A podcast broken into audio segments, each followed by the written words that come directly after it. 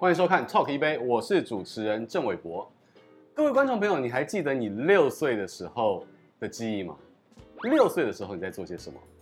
但是今天我们的特别来宾呢，他从六岁就开始接触了围棋，然后奠基了他最后成为围棋女神的一个良好的基础。我想听到这边，大家应该就知道我们今天的特别来宾是谁了。他是再次光临我们 Talk 一杯的黑佳佳。Hello，大家好，我是黑佳佳。对，这个时隔好像快要两年了，对，对不对？差不多两年时间。对，佳佳再次来到我们节目，继上一次呢，我们凿战了 跳棋。对对对，那这一次呢，其实佳佳也带来了截然不同的。你看，你在这个戏剧的作品、演绎的作品上面持续的绽放光芒。而且这一次又推出了新的 App，对不对？对，黑加加围棋教室。好的，那我们今天就来跟你聊聊，就是这个 App 到底在做些什么，还有在这个我们常常在讲 Chat GPT，然后进入了 AI，NVIDIA 带动了所有的概念股大涨之后，AI 如何帮助我们的围棋的学习跟这个实力的增长？那当然不可免俗的来到 Top 一杯，一定会有专属黑加加的特调。那我们先来喝一下木野湖。手机现在是我们生活当中完全不可或缺的必备单品了，所以我们今天就从手机出发。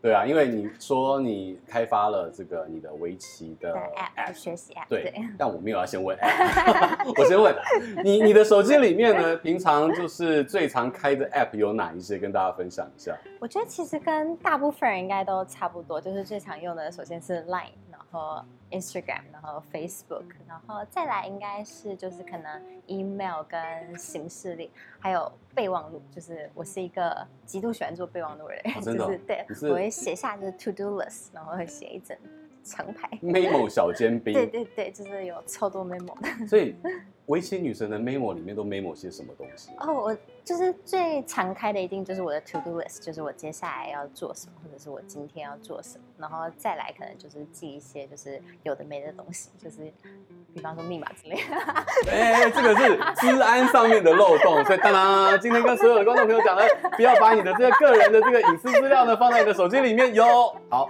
我把它再上密码。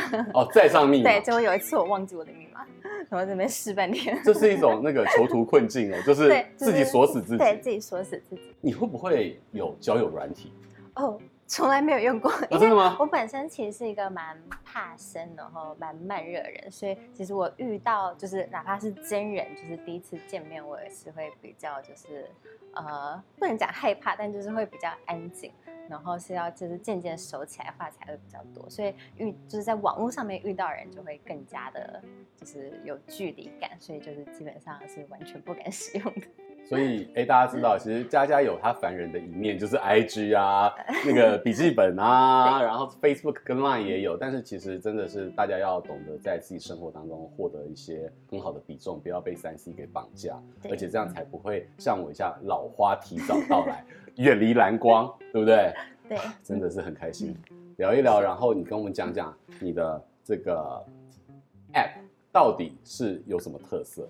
啊、呃，其实当初就是一开始会想要做这个围棋的 App，就是因为我其实当职业棋士以来，一直都有一个呃，应该算是目标或者是理想，就是希望能够推广围棋。因为我觉得围棋它跟其他领域有点不太一样，就是围棋它其实需要很多实战对弈的练习，就你必须要把你课堂上面学到的东西，就是融会贯通，这样才会变成是真的是你自己的东西。然后，所以当初我们就规划，就是除了课程以外，就是我们还要做 AI 的对弈，然后包括 AI 复盘，然后还有题目，然后还有检定的部分。你的 App 开发了多久？呃，我们其实前期规划就，呃，规划到真正录制课程，应该花了一年半左右的时间。一年半，这整个过程当中，你觉得这个最大的困难点是要克服的是什么？呃，首先我们是需要把 AI 给强度调弱，因为就是大家都知道现在 AI 对，现在 AI 很强，但真正初学者或者是我们的学员，他们并不需要一个很强的 AI。就像我就是会被秒杀的那一种。对，就是我们不需要一个很强的 AI，我们需要的是符合你起力、符合这个学员棋力的一个 AI，所以等于说我们需要把 AI 的强度调弱，然后需要它调到很多不同的程度。真的是辛苦 AI 了，还要调 弱。对，可以去符合就是每个学员不同程度的一个齐力。但还要兼具线上课，对不对？对。所以佳佳老师会就是录影音。对，就是 其实，在录线上课的过程当中也是蛮辛苦的。你你是女演员黑佳佳，就是一开始就是，其实我觉得录课程真的是一件很困难的事情。我记得有一堂课，佳佳老师，我有问题，这样不就是机器，然后就面对它，然后就好好来去教这些课程嘛？我们的课。呃，我录的课大部分都是录播课，所以就等于说我自己一个人坐在那边录。那我我们大部分的课都是一一堂课是十分钟。那我记得有一堂十分钟的课，我录了三个小时。为什么？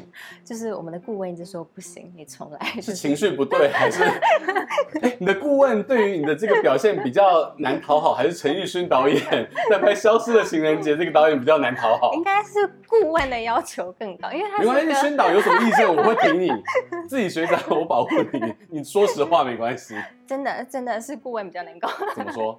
就是他会对于他觉得这是一个就是线上课程，所以他对于每个用字他都会觉得应该要非常的精准，就是不能出现就是很多赘字或者是一些不确定的词语，然后或者是有的时候我会顺过好几遍，所以会开始有一点点背稿的感觉，然后就是有背稿的感觉也不可以。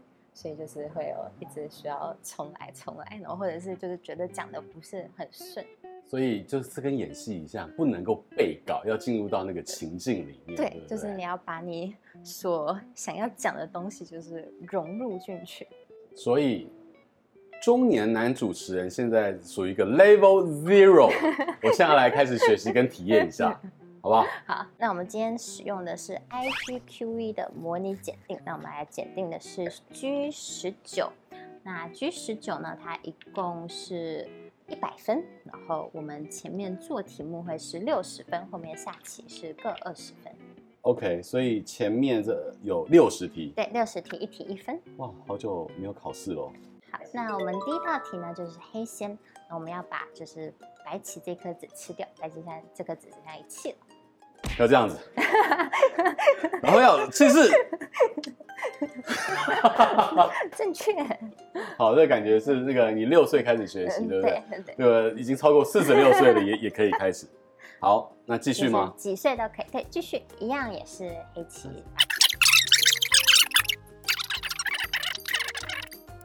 等一下，哎，等一下，刚刚那题是说要把白棋那颗子吃掉。OK，好，那我们现在开始呢，是要救黑棋，真的是压力很大，就是它后面题目会越来越难，因为棋子越来越多，就会看起来比较复杂。为什么？为什么还没结束？快了，快了，三十七题了。真的吗？等一下，这很厉害，我们刚刚就学了三分钟，然后就可以就是做这些题目。你真的人很好哎。这道题呢，稍微有点难。所以我提示一下，就是我们现在也是同样要叫吃白棋，让白棋只剩下一气，但我们要注意就是叫吃的方向，我们要让它持续只有一气，所以我们应该要从这边叫吃的。嗯，谢谢你。然后两边都可以，就把它把它一路往旁边，一路这样子，另另外这样子，对对对，这样它就到头了，然后就可以包它，对对对，就可以把它吃掉。真的辛苦你了。然后，然后这个是要双叫吃白棋。那双叫吃是什么？双叫吃就是让对方的两颗棋子都只剩下一气。嗯，所以我们这边，另另外一边，嗯，啊，这边对，嗯，他两颗子都只在一起。我们完成了，我们一共答对了五十四题。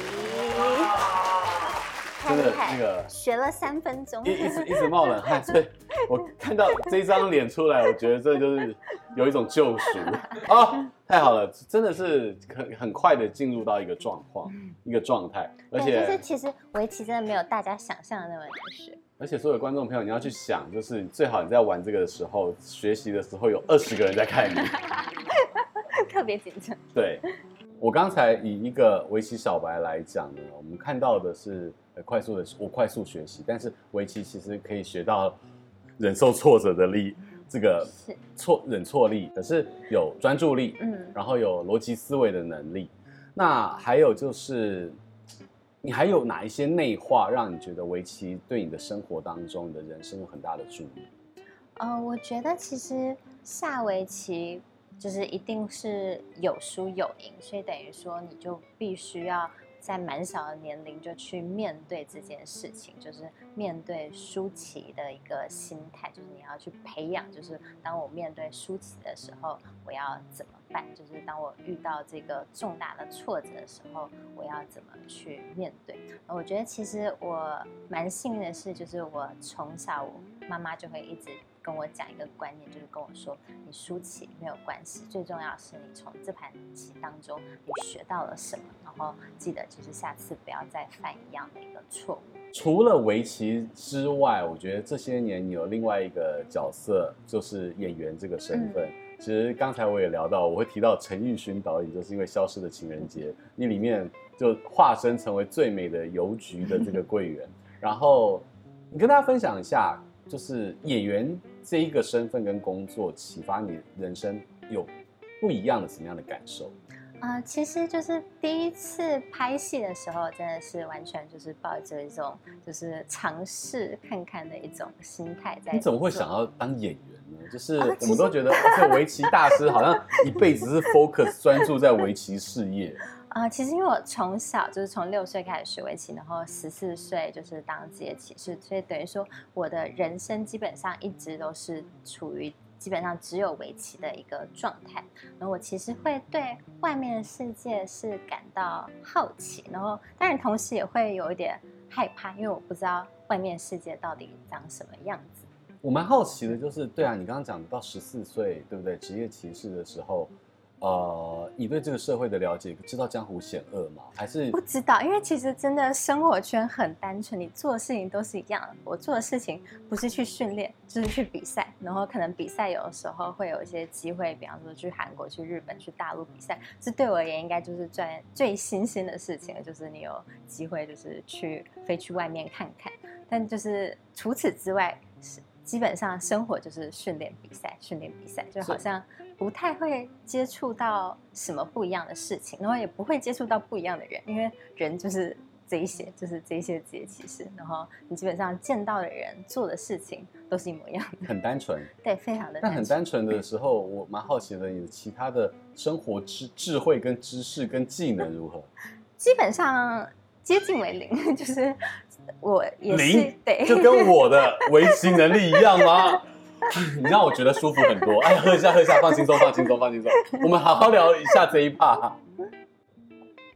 就是在是不是妈妈都帮你，就是对我基本上从开始当职业骑士之后，就是妈妈会帮我照顾好所有的事情，就包括其实比赛的行程安排什么的，也都是妈妈在负责。然后当然生活上面的所有的大小事情，也都是妈妈在处理。然后。我妈妈就跟我讲说：“你先专心下棋，等你长大我再教你。”真的，所以 对，等到你十八岁成人了，二十岁，你呃，其实是直到就是我妈妈呃生病住院之后，自己才开始呃学习做一些家务事情，就是也包括就是可能第一次洗衣服。第一次洗衣服是几岁？第一次洗衣服应该就是十九岁。OK，所以你十九岁发生了很多事情。第一次洗衣服，对，然后第一次去 ATM 领钱。十九岁第一次去 ATM 领钱，对，因为我其实十应该十六岁的时候就有户头，因为那时候就开始当职业棋士有收入，嗯、但就是我从来没有碰过我的户头，然后我也不知道密码是什么，然后是直到那时候嘛才跟我讲说密码是什么，然后你去领钱。所以是你就是那种从小妈妈帮你存起来的，对，那种孩子，对，到十九岁才第一次。碰 ATM，对，等于说十九岁经历了非常非常多的第一次，洗衣服啊，ATM 对，然后缴水电啊，缴水电，倒垃圾啊，对，基本上然后打扫家里啊，就是基本上十九岁的时候经历了过，基本上大部分的就是第一次的家事。女神走入人间凡间，就那时候哦，真的学会很多东西，也因此后来就是变变成演员，呃，他带给你什么？跟为什么会选择演员？其实我们还有很多很多人生可以尝试的角色跟身份。嗯，其实那时候，呃，我觉得我在围棋上面算是遇到了一些瓶颈，就是我觉得我的棋风有点被定型。然后我一直没有办法，就是有所突破。这跟生命经验有关系？我觉得有非常大的关系。就我的棋风是属于非常的稳健，然后稳健的情况下，如果你局势不好的话，你还很稳健的话，你就不可能就是会有赢的机会。要逆转胜的时候，对，你一定要有一些比较拼胜负、比较冒险的一些下法。但我觉得我始终就是很难有那个突破，我始终会下一些就是我比较。熟悉的东西，但熟悉的东西不代表比较好，它就只是你觉得你比较熟悉而已。但就是我觉得我就被架在一个框框里面，然后没有办法走出去。然后所以那时候我就觉得我的生活其实一定要有一些改变，就是我应该要去接触。更多不同的就是人事物，然后让我的就是人生可以更加的精彩，然后更加多彩多姿。我觉得这个其实会对我的棋上面会有一定的帮助，因为我觉得你的世界有多大，你看到棋盘就会有。其实你现在身份还蛮多元的，就是 除了这个你有职业骑士的身份，然后又有演员的身份，对不对？我先讲讲演员，演员带给你的震撼教育是什么？哦，其实我觉得第一次拍电影就蛮震撼的，因为那时候我拿到剧本，然后想说，嗯，这个剧本我感觉拍五天，为什么要拍五天呢？就是感觉拍一天就拍完了吧，这么这么少一点点。然后后来去现场拍的时候才知道，哦，原来拍电影是这样拍的，就是我们同一个可能要拍二十次，因为机位会要换机位啊，对，要换机位啊，浪的啊，对啊，浪的啊，然后特写啊，然后拉背啊，就是各种各样，然后才说，哦，原来。拍电影是这样拍的，然后其实，在后来我去看别的电影或者是看戏剧的时候，我也会想说，嗯，它的机位架在哪里呢？专业哦，对对对，对，它的机位，哎，他现在好像是对着镜头演，就是因为有的时候我们看起来，观众看起来好像以为他在跟对手演，但其实是他是在对着机位，对对，然后就开始会去注意，然后想这件事情，然后会想说，哦，他这一场戏不知道重新拍了几次。一场跌倒戏，如果一直重新拍，应该很痛。一直跌，一直 跌。对对对。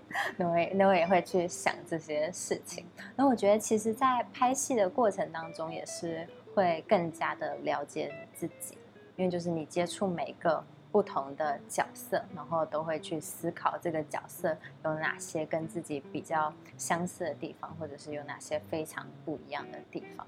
我刚刚讲到的，就是这些身份不断转换，甚至是你现在就是。做了 app，然后也有自己的团队、自己的公司，其实也算经营者了吧？啊、呃，可以 这么说。就是在公司里面，你觉得你的功能是什么？除了门面担当、颜值担当之外，你你你会需要去看财报跟柴米油盐酱醋茶吗？你觉得你最强大的功能是什么？哦、这个其实会有专门的财务人在看，但我基本上。大概是看得懂，因为我也是有经历过，就是开发票啊，然后哦，你你你自己开发票？哦，对对，我会开发票。观众朋友 有没有多么脚踏实地啊？自己开发票，盖发票章，对，盖发票章，然后盖合约，就是这些我都经历过，然后包括去健保局这些我也都经历过。哎呦，真的这能够讲得出来，真的都已经再也不是那个没有去过 ATM 的黑家家。对对对，然后还有包括汇款之类，其实。前期我全部都是自己做，然后是直到后来就是开始有财务进来，然后才会再交给别人做。但我觉得有经历过这一段很好，就是你才知道这一切到底是怎么运作的。对对，就是包括发票是怎么开的，就是有一个很清楚的一个概念。真的好务实哦，就是我今天让我感受到佳佳从这个天上的女神仙女到这个凡间踏实的这个经营者，真的都很不容易，但。我也想要问你，就是说，如果有机会让你对六年前还没有加入演艺圈的自己去讲一些话，你会想要对当年的黑佳佳说什么？